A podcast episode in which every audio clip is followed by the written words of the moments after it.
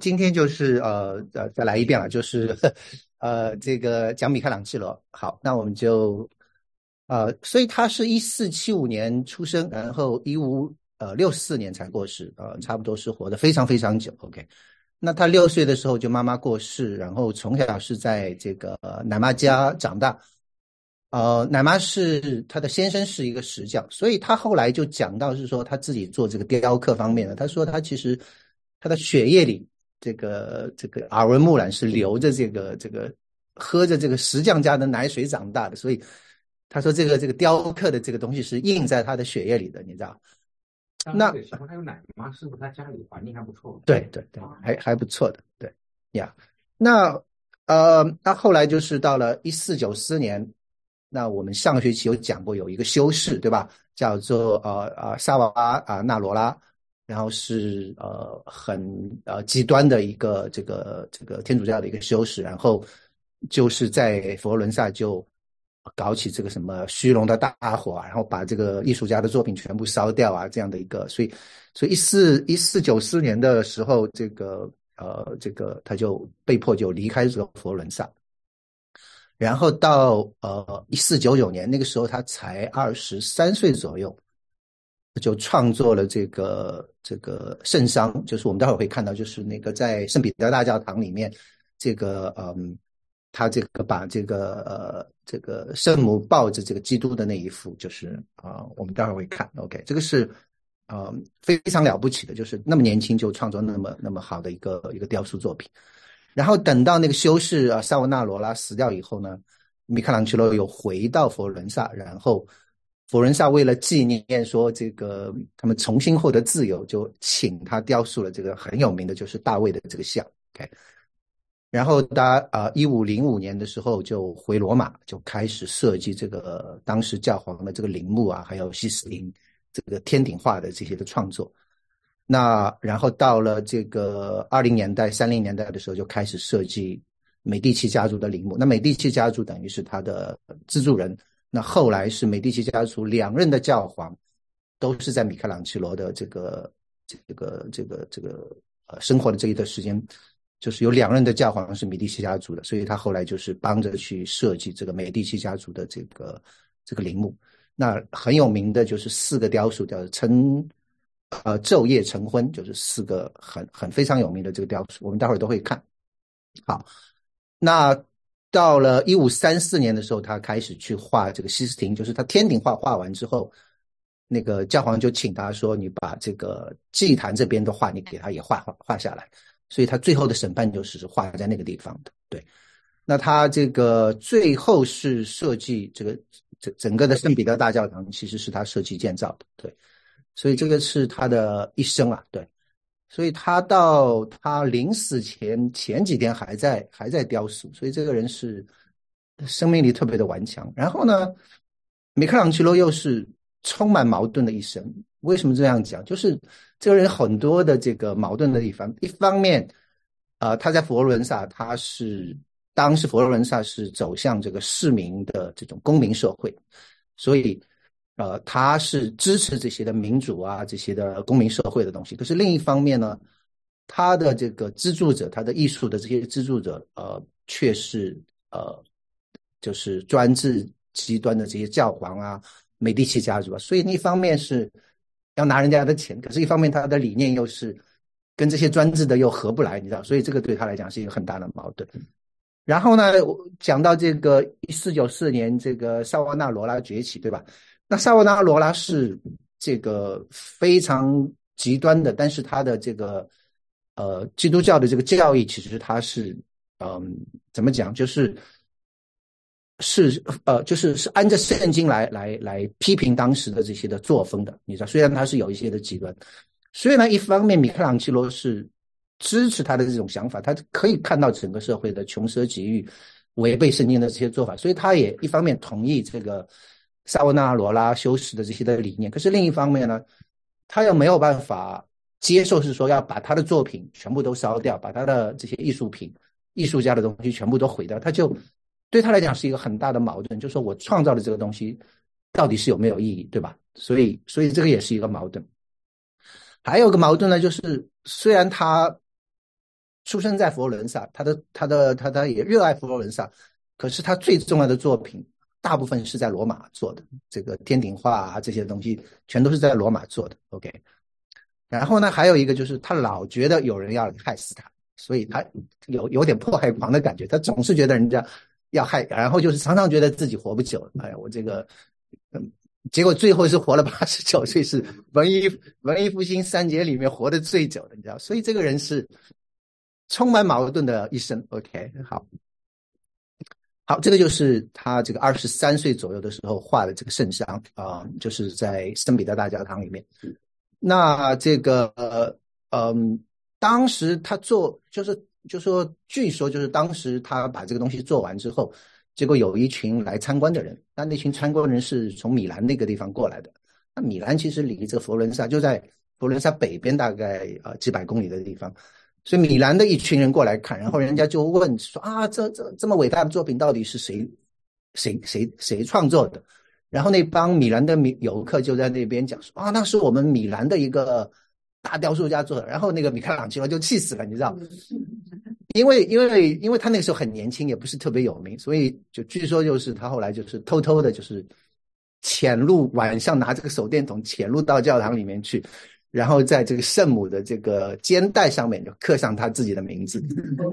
这个是他唯一一件有他签名的作品。OK，啊，我们待会儿看可以看一个放大的图，呃，就这个，你看见没有？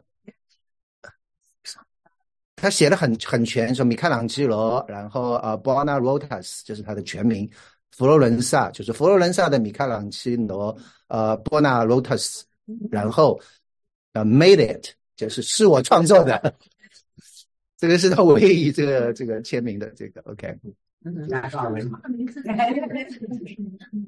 什么？英文的是 什么？英文就是米开朗基罗，Michelangelo。啊，圣上的 Pieta。P I E T A，对，他这个一年就弄出来了，这个嗯效率很高哦。对对，年轻二十二岁、二十三岁，这也没有电钻。对啊，对啊，就是很厉害，对。嗯。然后你看这个圣母，我我上次也讲过，对，圣母就是有点年轻的，有点太过分了，对吧？这个。抱着耶稣，耶稣一个你你看这个三十几岁的一个一个一个男子，然后这妈妈看上去像个 teenager 的感觉，你知道？所以他的想法就是圣母是圣纯洁的崇高的化身，是神圣事物的象征，所以他是说必然需要保持永远的青春美丽，你知道？所以这个是他觉得他需要有永恒的青春跟高贵的形象，然后这个是象征着人类是追求美好事物的这种的理想。所以这个是米开朗基罗的理念，所以他至少他的早期作品的这些圣母都是非常年轻美貌的，你知道。然后呢，你如果现在去看这一幅画的话，你会发现拍照很困难，因为前面有一个防弹玻璃。那为什么会有一个防弹玻璃呢？因为在这个七十年代的时候，一九七二年，OK，有一个匈牙利的一个男的，OK，就跑到这个。当时是没有挡住的，是就是谁都可以摸，谁都可以碰，所以他就冲进去，结果大喊说：“我是呃 Jesus Christ，我复活了。”那就是是个神经病，你知道？就说他是基督耶稣，他复活，然后就用手中的这个这个锤子跟这个凿子就开始就是砸这个，把这个圣母就开始就是这个凿，就是凿下来，结果圣母的左臂断裂，OK，然后眼睛、鼻子，然后鼻子也少掉一块，就是。就很疯狂了，就是上面就去找，你知道，所以后来是结果警察来了，是紧急封闭这个现场，然后差不多找回来就是五十多块的大理石的碎片，因为其实他凿下来的这些东西，当时是有游客的，所以很多人就就捡走了，你知道，就是所以最后是找回来五十多块的这个大理石，然后花了三年的时间，才最后是把这个修修复完毕，你知道。所以从此以后就是前面放一个防弹玻璃，是说，嗯，所以就不让不让人啊再干这种事情了。OK，所以你看这个，这是一些的细节。OK，好。大理石做的。大理石，对。怎么这么光？对啊，这大理石的这个光泽就是这样的。特点。对。细节就是特别的栩栩如生。对啊，这个就是它了不起的地方。对。像是有弹性。对。你你你看这个后来呃，所以这个做完之后，然后呃，我不是讲这个那个修士，就是这个在这个佛罗伦萨，然后搞这些很多极端的事情，他就离开，离开之后，这个修士被赶走之后，然后他就回到了这个佛罗伦萨，然后就雕了这个东西，就是大卫像，OK。所以这个是当时的这个佛罗伦萨的这些一个同业工会就请他回来做。这个其实是一个巨大的一个雕塑。你如果去佛罗伦萨看的话，它大概有十七个 feet，十七英尺。如果你不算底座的话，也有差不多四米多高。就是说，就是非常高的一个一个人。OK，那嗯，这个纽约那个大都会博物馆里面啊，有很多复制品。所以你今天看到的，其实它的真品是在这个意大利这佛罗伦萨的学院美术馆里面。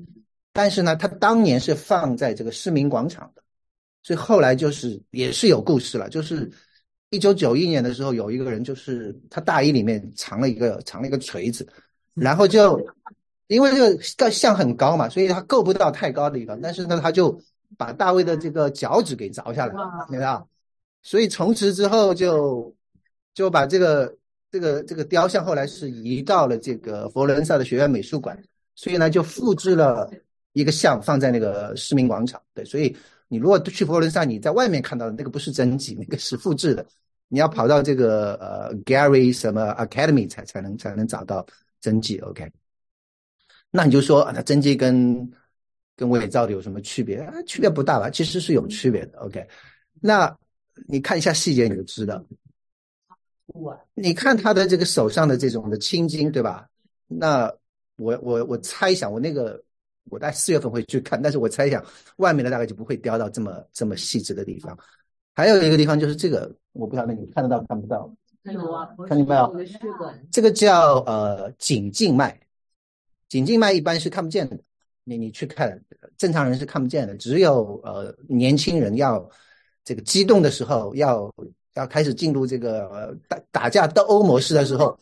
青筋开始就是会出来，然后这个地方你会有一根青筋出来，所以这个是对他对人体的观察简直是非常非常细致。所以他描绘这个大卫要开始跟歌利亚这个这个打仗的时候的时候，你知道，就是血管就开始爆出来，你知道，所以这个是是讲到这个大卫，OK。所以他这个嗯，因为这一幅大卫的这个雕像就是非常的杰出，所以。这个其实奠定了他就作为一个雕塑家的这样的一个地位，OK。所以他其实说，他其实人家就说你怎么创作者，他就是说，在他开始工作之前，他在这个石块当中他已经看到了这个形象，所以他所做的工作就是把这个形象从石块里面解放出来。所以就是呃。我们到最后会看到一些，就是他还没有完完成的作品。那基本上他就是在一个石头里面，他已经有一个构想，他就已经看到，他就说上帝已经让他看到里面有这样的一个一个人，他就是把多余的部分给凿去就是了。所以这个呃，天才了，就是跟跟正常人不一样的呃地方。对，好，所以这个是讲到这个呃大卫像。手上左手就是大卫像的那个左手，刚才说跟那个分队员打打的时候，那个左手的这个是什么？是拿的司令，他的投石器，投石器对。在背后可以看见那个投石器，在他背后，哇，可爱的大对。啊，他你看他，而且他的支撑脚是一个是呃，就用要右脚支撑对吧？然后的一个一个这样的一个一个形形式，对。对，穿衣服的对吧？你看他是那个，看不上，他自己至少要穿。对，犹太人肯定是穿衣服。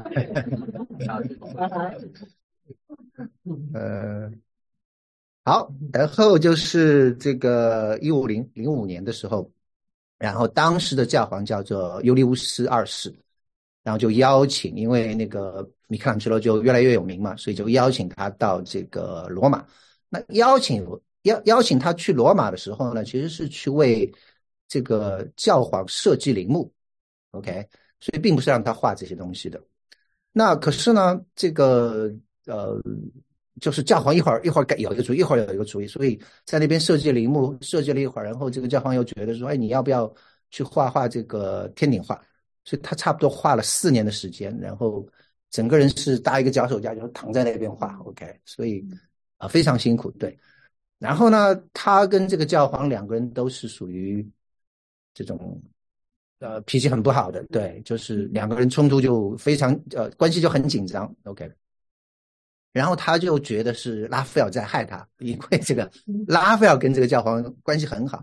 然后他就认为是这个，首先他就认为拉斐尔都是抄他的，所以他觉得拉斐尔在艺术上所拥有的一切都是从我这里学来的。OK，他然后呢，他又觉得拉斐尔去跟教皇讲，就故意给他安排这个这个，因为他是一个雕塑家，他其实不是画壁画的，你知道，所以他觉得拉斐尔去说服教皇让他干这个事情是为了让他出丑，你知道，所以他这个就是很多，他跟拉斐尔有很多这种。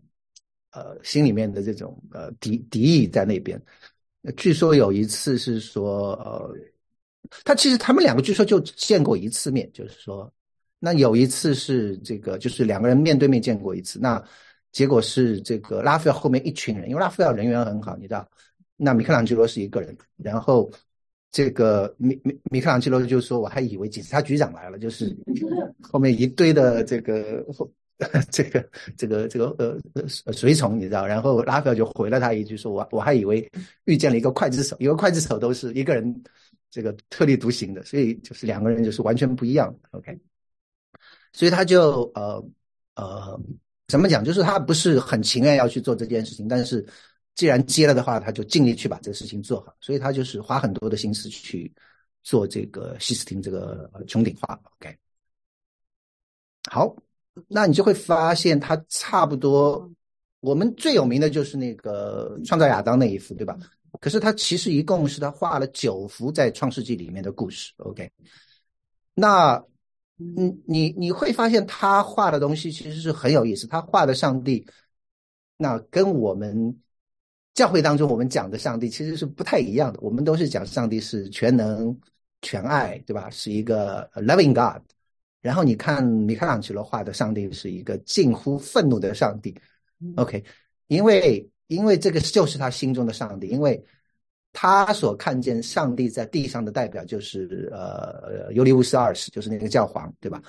他看到的就是这个威严，这个苛刻，对他常常要训斥他，你这个没干好，这个没干好，所以他心中的上帝就是有很多的愤怒在那边。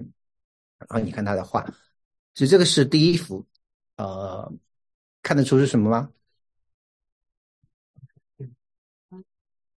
这个是创世纪，就是最初神说这个要有光，就有了光，所以这是把这个昼夜分开。OK，呃，神称光为昼，称暗为夜，就是把暗跟夜分开。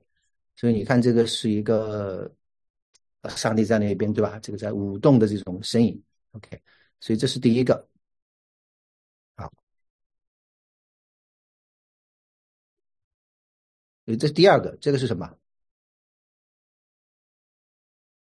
月亮，就是把日月分开，对吧？所以上帝创造了两个大光，大的管昼，小的管夜，就是把日月分开。OK，这个是第四天，第四天，对呀。好，这个这个比较难看，这个是把水跟地分开。上帝称这个旱地为地，然后称水的去处为海，所以把海跟这个这个地跟跟分开，OK。对，这个这个就是呃画的不容易看得出来。这个下面你看见没有？哦，下面是可能就是地，然后后面这个是水，大概是这样的一个意思。对，所以前面这几幅你看都不是特别有名，对吧？那最有名的是这一幅，对吧？是创造亚当，OK。所以他创造亚当的时候，你可以看到。呃，上帝是这个手势已经伸到极致，差不多对吧？然后亚当的手是这个犹犹豫豫的，我要不要伸出去去摸一下？他你知道，所以其实也是暗示着人类这个未来的命运。人类跟上帝的关系并不是那么和谐的，最后是对吧？最后是亚当是这个这个伊甸园里面就是违背上帝的命令，所以。呃，顺便讲一下这个呃《创世纪》的这个这个解读。那很多人就觉得说啊，这个第一天创造什么，第二天创造什么，那跟我们科学是不是吻合？那其实是嗯，你很难用科学去解释这些东西，因为这不是一个科学的教科书。上帝向摩西启示，就是告诉他说：“我创造了天地。”其实就是给他这个概念。至于是怎么创造的，怎么用进化论，怎么用基因，这个这个不是这个圣经想要讲的东西。所以你有很多的讨论啦，就是说啊，这个七天到底是怎么算的？那七一天是不是二十四小时，还是一天是很长的一段时间？所以有各种各样的讨论。但是我觉得这个并不影响他要传递的信息。OK。那犹太人的解读就很有意思。犹太人解读就是像米开朗基罗这个画的有一点像的，就是他们的解读就是把东西分开，就是第一，上帝是把光跟暗分开；第二是上帝把这个太阳跟月亮分开，上帝把水跟地分开，然后上帝把人跟动物分开，然后动物还是各随其类。所以他们并不是把它当做一个 chronicle 的这种，就是按照时间顺序来解读，他们是。看到是上帝在做一个分门别类的工作，你知道，所以这个是呃挺有意思的，就是有不同的解读了，对，所以你不需要觉得说啊这个东西都是胡说八道，不见得是啊像你想象当中的，OK，好，那这个是创造夏娃，OK，那这个是呃呃圣经里面就讲到是说创造夏娃是这个亚当沉睡了，然后上帝从他的这个身上拿了一根肋出来。然后创造了女人，对吧？那当然，呃，我们有的时候在木道班有有就有有的人说啊，这个为什么？呃，现在的男人，现在的女人是不是少一根肋骨？没有啊，现在的女人还是跟男人一样同样的肋骨。那就说，哎，那这个圣经不是说这个这个男人应该少一根肋骨吗？对吧？那那其实很简单嘛，对吧？那个你就是说我出了车祸，我被少断了一根肋骨，被截掉之后。那不代表我的儿子也会少一根肋骨嘛，对吧？所以这个这个，所以现在的男人并没有少一根肋骨就是了。所以这个是这个创造夏娃，OK。然后后面就是这个最著名的这个偷吃禁果，对吧？嗯，然后这个呃，你看这个蛇，对对对，你看这个蛇是一个人的样子，对吧？然后把这个呃禁果给这个。呃，夏娃，然后，呃，夏娃跟亚当就吃了，然后右边是这个亚当夏娃被天使赶出伊甸园的这样的一个一个场景。那很多人就，我想稍微岔开去讲一句，很多人就有问题，就说，哎，这个为什么上帝不让你吃这个东西，对吧？因为是说是，呃，分别善恶的果子，那人能够分辨善恶，难道不好吗？对吧？很多人有这样的问题。那其实他的。问题的关键并不是说要不要分别善分别善恶，那人其实在没有吃这个果子之前，他其实是也可以分辨善恶的。为什么？嗯，当时的做法就是上帝说是善的，他就认为是善的；上帝认为是恶的，他就是恶的，对吧？可是当他吃了这个果子之后，他要把分别善恶的能力拿到自己的手中，所以这个才是创世纪。这个吃禁果的这一段的这个最重要的地方，就是说，并不是说上帝不要你分别善恶，而是说到底谁来决定什么是善，什么是恶。所以，当亚当跟夏娃决定是说我要把分别善恶的能力拿到自己手里之后，后面就是遗留下来一大堆的问题。那当时这个蛇引诱他的这个话讲的就是说，当你吃了这个之后，你就如同神一样。所以他心里面。其实是有这样一种潜意识在说：“哎呀，我要是像神这样，你知道就好了。”你知道，那没有想到说，当他吃完这个事情，就是你没有神的能力，你没有神的全知全能，可是你却希望像神一样来判断善恶的话，最后这个世界就是搞得一团糟。所以你看今天什么这 LGBTQ 啊，他觉得这个是对的，对吧？哈马斯跟以色列，然后俄罗斯跟乌克兰，两边居然大家都觉得自己对，对吧？可是其实是有一个对错标准的，对不对？只是很多人不不承认，觉得我认为对的就是对的，对吧？所以南非会把以色列告到这个国际法庭。所以这种，哎呀，那这个就是吃了这个禁果的问题了。好。都是你看去。哎，对，都他一个人画。他唱这个。到当中这个就是照相啊，到到这个好像有一些不一样的，就是对他他用的是不同的模特，我觉得 对对啊，这个这个跟亚当跟这个亚当是好像不是同一个人，对吧？当中的那个更好像差一些。我就是说，呀，如果好说一个人在创作的一个东西，就是把一个东西的性格不一样的，见得他，我觉得他就是在乎这个。对，他给教皇画画，教皇画完出来说这都不像，就你给我画画，我给你钱，你画的都不像。他说一千年以后谁知道像不像？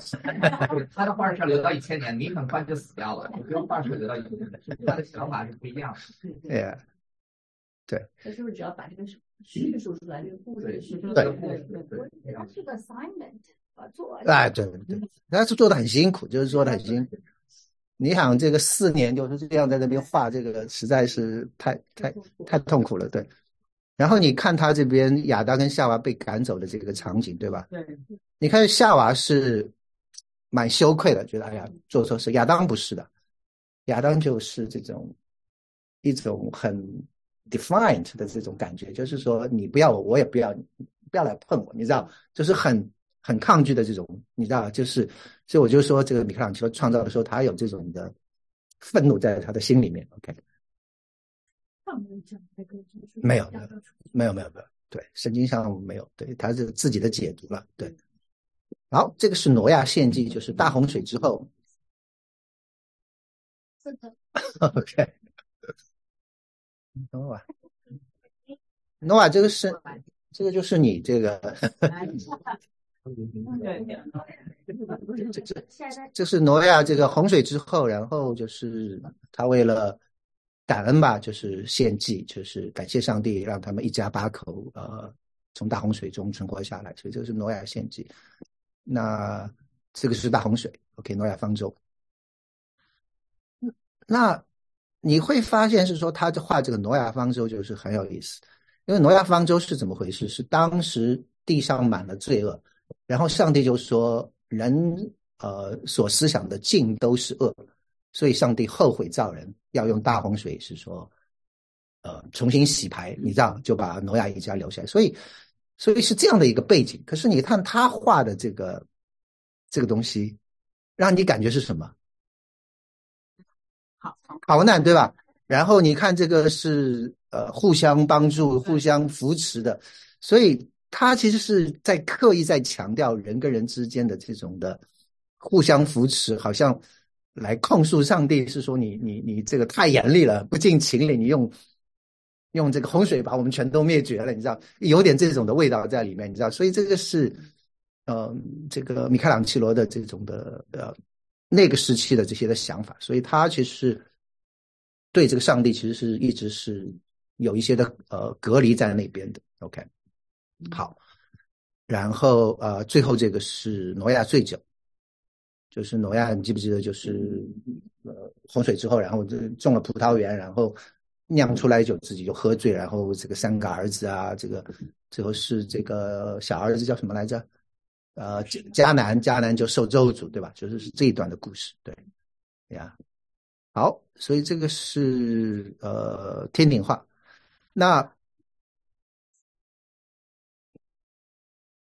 那些是呃，对，那些是天使啊，这些的这些的装饰的东西，对，对，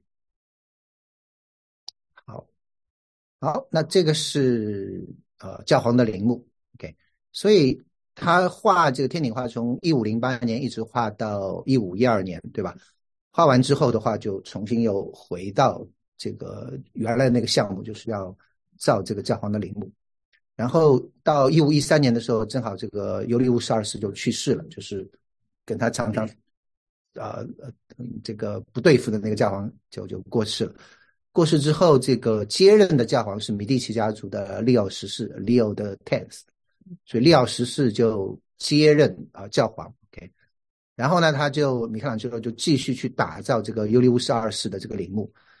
那那个时候的这个教皇也是一直给他有不断是打断他的这个这个有新的任务啊，所以他前前后后这个教皇的这个陵墓其实花了四十年才才勉强完工。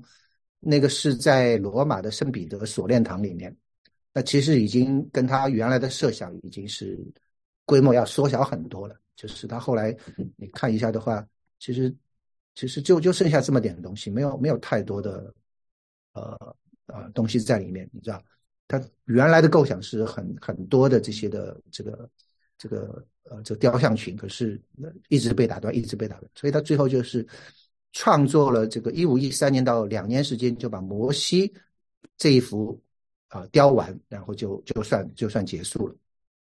那这里面的话，就是在这个罗马的圣彼得这个锁链堂，为什么叫圣彼得锁链堂呢？因为据说当时是这个这个呃这个罗马的这个罗马帝国的皇后，然后去耶路撒冷去朝圣，朝圣回来的时候就带回来一条锁链。OK，嗯，据说这个锁链是当时是这个呃。呃，彼得关押在罗马监狱里面，就锁彼得的那条锁链，OK。然后呢，就是把这条锁链拿回来之后呢，然后在这个罗马，呃，也有一条锁链，所以放在一起的时候，那两个锁链就就融合在一起，就神奇的就融合在一起了。所以就呃，就说明是同一个锁链了，大概是这个意思。然后所以就造了这样的一个呃这个教堂，叫做圣彼得锁链堂。然后那个锁链好像是。在这个地下室里面，对我们我们上去我们去的时候，我们好像没看到，对。不过就是这个是他这个这个很有名的一个一个一个所谓的圣物了，对。然后呢，他就在这个祭坛这边就就雕了这个摩西的这个啊这个像，这个像差不多跟米开朗基罗，就是他是坐着，如果是站起来的话，跟米开朗基罗的那个这个大卫像是一样高，差不多要也要十三英尺，也就四米多高的。所以你看，这个摩西一只手是握着他的这个有光泽的胡须，对吧？然后就说他们就说这个最困难的就是这个胡须这个地方，好像他这个雕塑根本就不是在雕石头，好像这个是用用刷子把这个东西画出来的，你知道？然后还有一个地方就是他头上你看有角，两个角，对吧？那为什么会两个角呢？因为这个是圣经圣经翻译的问题，就是说在呃创世纪里面，呃在这个出埃及记里面，你记不记得摩西从山上下来之后，说他怎么样？脸叫面皮发光，对吧？然后要用帕子遮住。那面皮发光这个词，这个希伯来文其实是嗯不太确定到底是什么意思，所以在拉丁文译本的时候呢，就翻译成头上长角，就说不是面皮发光，是头上长了角。就说这个 摩西下来的时候头上就长了两个角，所以所以这个当时的拉丁五家大译本是拉丁文的这个翻译，就是用头上长角，所以所以摩西的这个一个形象一个特征就是头上有两个角，OK，就是就是这个原因，对。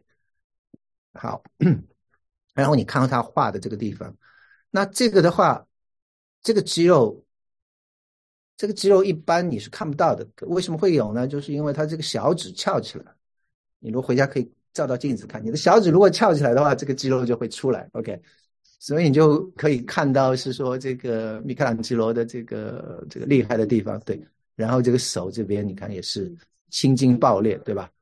嗯，呀，小指翘起来也是米开朗基罗让他翘起来。啊，对呀，对 呀，对呀，对对对，就是这个意思。你看他这边。他所以他翘起来跟后面的这个整个人体的结构，它完全是符合的，对。哎呀，好，对这边的话，好像是拉杰跟丽贝丽贝卡，好像呃，Rachel 跟呃拉杰，呃呃莉亚跟拉杰好像是对，对，所以他就大概是雕这个，OK，呀，这个是你看他这个模式的这个。莉亚和拉杰为什么放在一起？对，这个就很奇怪，他就。一笔糊涂账，他就把这个会放在一起。对，好，所以这个是呃摩西的那个雕像。对，好，然后就是美第奇的这个家族呃陵墓，就呃昼夜成婚那四个雕像。那所以我们前面是讲到这个是一五年嘛，对吧？然后到了一五一七年，就发生一个惊天动地的事情，就是宗教改革，就马丁路德。把九十五条就贴到了这个教堂的这个大门上面，然后就开始这个改教运动就风起云涌，对吧？所以对，其实是对这个米开朗基罗也是有很大的冲击，因为原来都是天主教，然后现在开始有新的这个新教开始出来。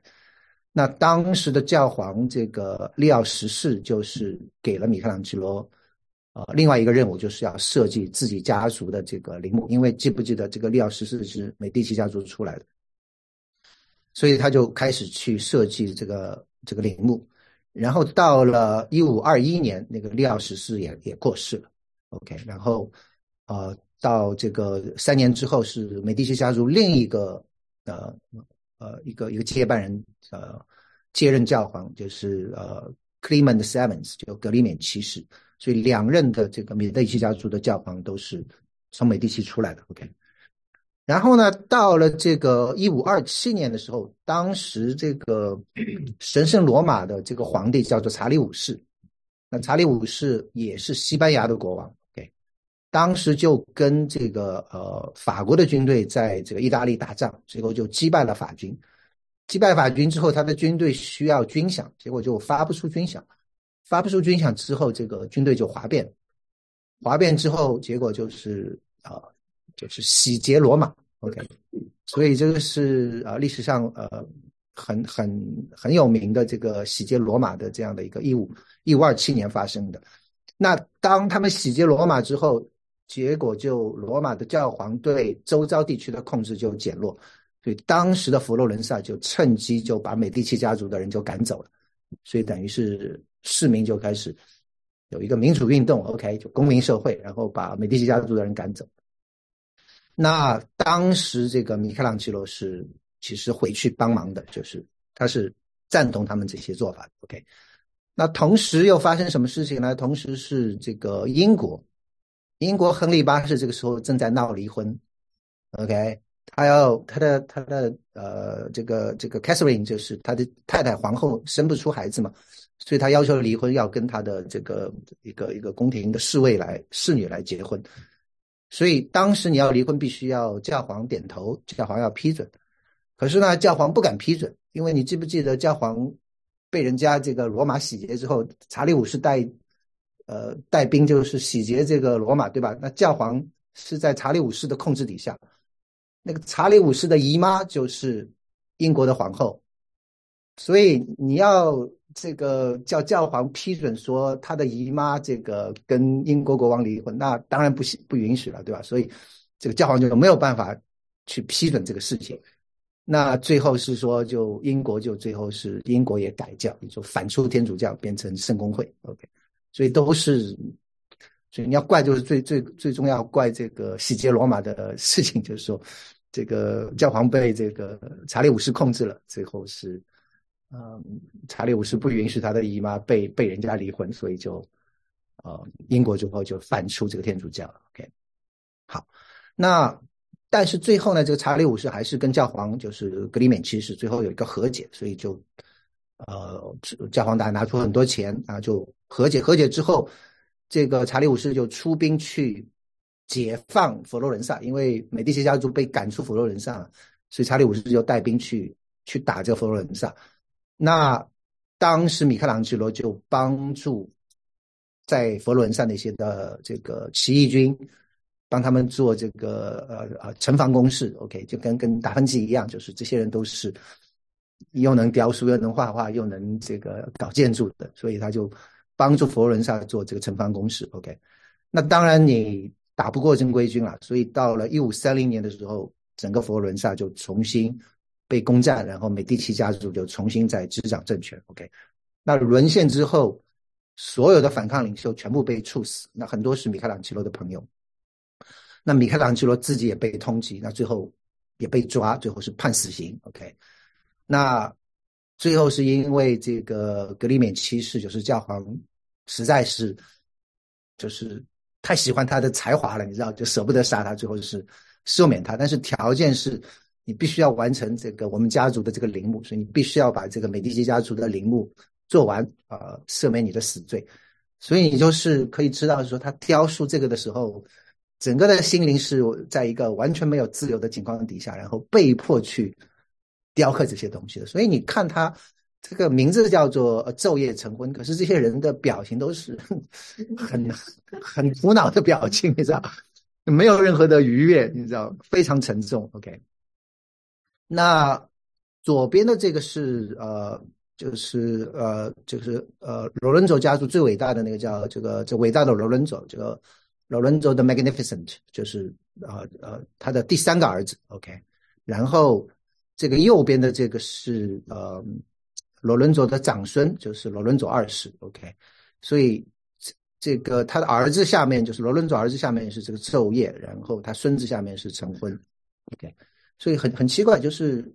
两边是儿子孙子，然后罗伦佐自己的坟墓倒没有什么，没有什么出彩的地方，对，那全都是埋在这个地方。OK，这个是罗伦佐的这个坟墓，然后上面这个是呃圣母，OK，旁边两个还不是米开朗基罗雕的，这个大概是，那这个给你的感觉都好像没有完工的感觉，看下面这个好像都都没有完工，是圣母抱着这个圣子，OK，这个是。那他雕的比较花精力上去的，反而倒是这个罗伦佐儿子跟孙子前面的那四个，这昼夜成婚四个像，这个是呃一五三一年完成的，就是这是昼，OK，这是白天，然后这个是夜，OK，就是那晚上睡觉也是可以想象，这个是早晨刚刚苏醒过来。然后这个是黄昏，然后昏昏欲睡的感觉，所以你看，对，没有什么愉悦的，都是很沉重的这种。OK，呀，在墓上面也不能那个嬉皮笑脸的啊，也是，也也也也是了，对，嗯，好，那这个是最后的审判。所以，一五三四年，然后他又被重新就是召回了罗马，就是格里勉七世就请他去完成这个最后的审判，就是啊祭坛化的那部分。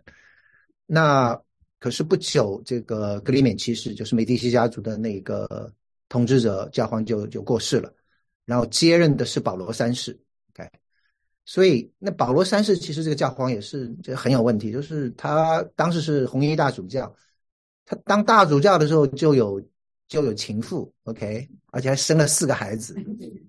然后呢，他做了教皇的第一件事情就是任命的第一位红衣主教是自己的孙子，而且还没有成年。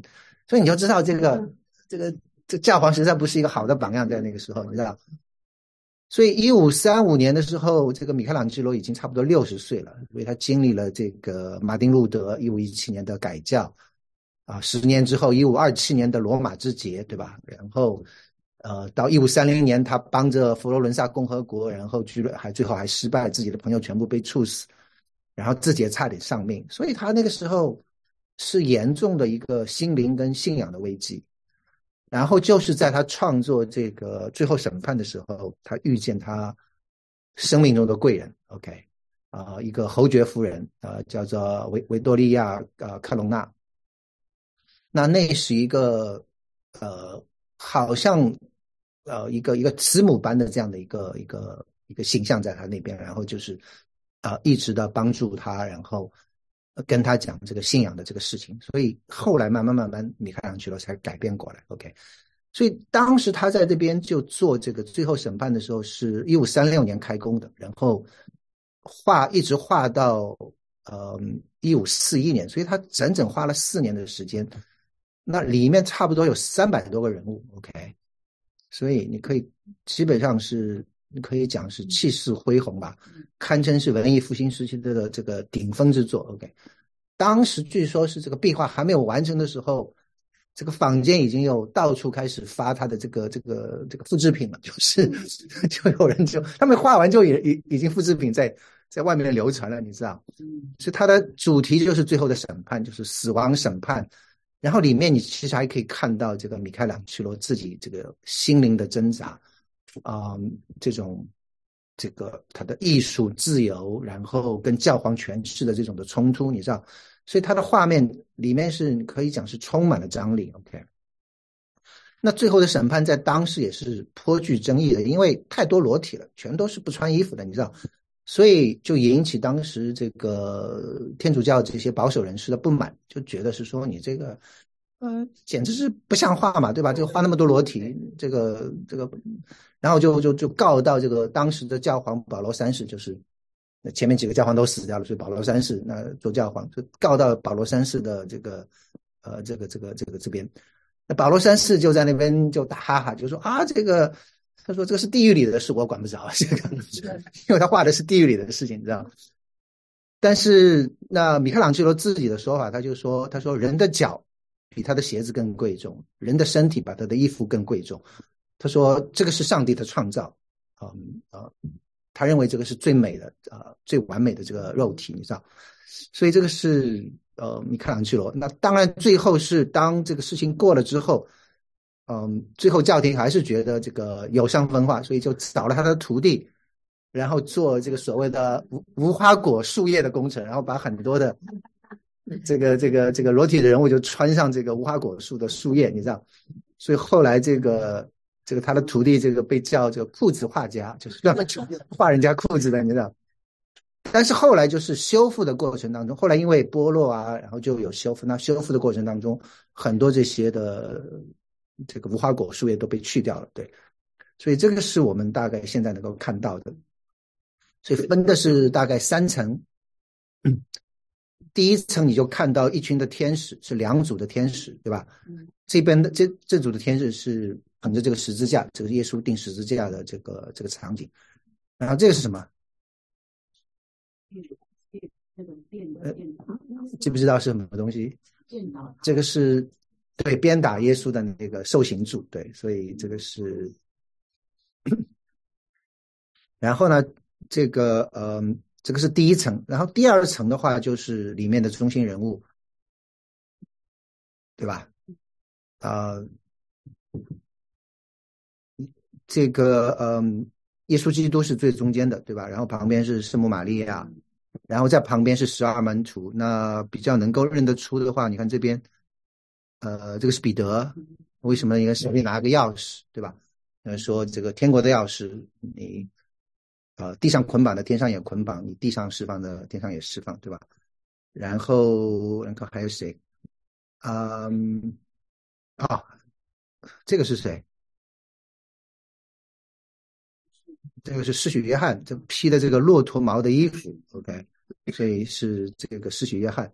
然后呢，这个这个就比较恐怖了。这个这个人叫嗯巴斯罗买，Beth Bethlomeo，Beth Bethlomeo 是十二门徒中的一个。那他据说他是被剥皮而死的，所以是啊非常残酷的刑罚。所以所以他手里提着一个提了这个人皮，OK。然后呢，这个人皮的这个脸是米开朗基罗自己的脸，所以这个是，嗯，他有他的用用意在里头了？对我待会儿讲。好，然后还有这个，这个叫圣劳伦斯，你看他拿着这个东西，你以为是个梯子对吧？这不是个梯子，这是个烤肉架。他据说就是他是被烤肉架活活烤死的。OK，但是呢，但是这个人就是。呃，就是是信心的这个伟人了，就是据说就烤完，就是把他在烤肉架上烤的时候，他就烤完之后，他就说：“你可以把我把我翻过来，因为这一面烤熟了。”你知道，就是就是简直是就是视死如归的这种人，你知道？呀，然后最下面一层呃，就是这个拿着生命册的这个小天使，然后号号角吹响的时候，最后的审判就开始了，对吧？就是这个。然后左边是复活得救的人，你看是在往上升，然后右边是这个受审判下地狱的人，是往下往下降的，所以它整个的画面就是这样的一个一个一个的呀。四四路的那个审判。对，就是最后的审判，是吧？你说这个？最右边那个。啊，对对，这个是地狱的之火，对，对对对，这个是地狱之火。呀，所以这个，所以这个是呃，然后呢，最后还有这个，这个，那这个人身上不是蛇吗？那这个是当然是地狱里面的这个这个受刑的犯人了。这个人其实就是当时提出说米开朗基罗你画的东西太有伤风化了，就是对他极力攻击的那个 那个那个主教，然后呢。米开朗基罗，你知道，就是非常小心眼的人，睚眦必报的人，然后，然后就一怒之下就把他画到画到画里面去。对对对，然后呀，所以他这个呀，好，所以他整个的壁画可以说是人物繁多，但是层次分明，对吧？然后充满了这种动感跟张力，然后带着米开朗基罗所特有的这种肌肉啊、力量啊、扭曲啊、旋转啊，这个人全都不是正儿八经坐着的，全是都是这种扭曲的，对吧？然后这个把末世将要来的这种紧迫感，我觉得是淋漓尽致的这个表现出来。OK，那你如果是在这个西斯廷教堂里面，那个人是人山人海，OK，但是你站在那边，你面对这个画的时候，其实你可以感到一种非常震撼的感觉。OK，那那我刚才也讲了，他把自己画成呃画成这个人皮在那边，好像是你知道，我刚才讲他一直在信仰里面有挣扎，对吧？嗯所以也许是他想通过这种非常独特的方式来向上帝祈求，说我只是一个，我只是一具丑陋的这个皮囊而已，让我能够脱去旧人，OK，重新获得新生。你知道大概有这种的意思在里头，对。所以他这个画这个祭坛画的最后两年，啊、就是他的信仰开始转型，就是一直跟这个侯爵夫人那个呃，这个波隆纳就是一直克隆纳就是一直有通信，然后那个克隆纳夫人就好像给他这种母亲般的爱，OK，让他慢慢慢慢从信仰的挣扎中就开始把他带了出来，OK。那从留下来的这些米开朗基罗这些书信里面，我们就大概可以知道，就是这个克隆纳夫人来帮助米开朗基罗看到上帝的慈爱，啊、是透过这个基督耶稣的受难来呈现的。OK，所以这个是后来你看他最后，你看他最后的几幅几幅作品就是圣殇的作品。OK，那左边的这个叫呃帕莱斯特利的圣殇，OK，是呃一五五五年他创作的，然后是在也是在佛罗伦萨的这个学院美术馆，就是放大卫像的那个美术馆里面。OK，右边的叫这个呃隆达尼尼圣殇，这个是一五六四年，就是他死的那一年，是他在去世前六天，他仍然在上面创作的，跟就是这个是没有完成的。所以一五六四年二月十八号啊，就离今天就是没差几天了，对。所以哇，这二零二四年是多少年了？嗯，这个四百四百六十年，对吧？这个是米开朗基罗四百六十年纪念日，对。米开朗基罗在这个这个罗马去世，OK。然后根据他的遗愿，OK，把他的遗体从罗马运回佛罗伦萨，那最后是安葬在佛罗伦萨的这个这个圣呃佛罗伦萨的圣十字架的这个圣殿里面，OK。